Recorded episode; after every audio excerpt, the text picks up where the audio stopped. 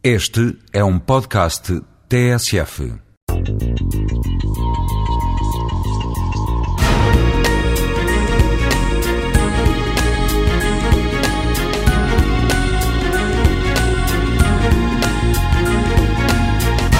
Há qualquer coisa de indecifrável nos gênios. Talvez só assim se justifique serem gênios. E talvez eles tenham por função garantirem que a cultura não seja apenas um conjunto de técnicas, mesmo na ciência, sobretudo na ciência.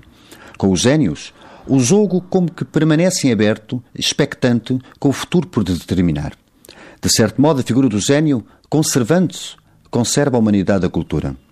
Mas também por isso a vontade de reconhecer gênios é, como tem sido, enorme e por vezes os resultados dessa procura são mesmo anedóticos. Não se sabendo o que faz o gênio, tudo pode servir de sintoma de genialidade. Essa de Queiroz captou bem o ridículo na sua correspondência de Fradique Mendes. A propósito de um tal Pacheco, gênio de Portugal, segundo muitos, escreve o suposto Fradique. E cito: O único recurso que restou então aos devotos desse imenso talento foi contemplar a testa de Pacheco.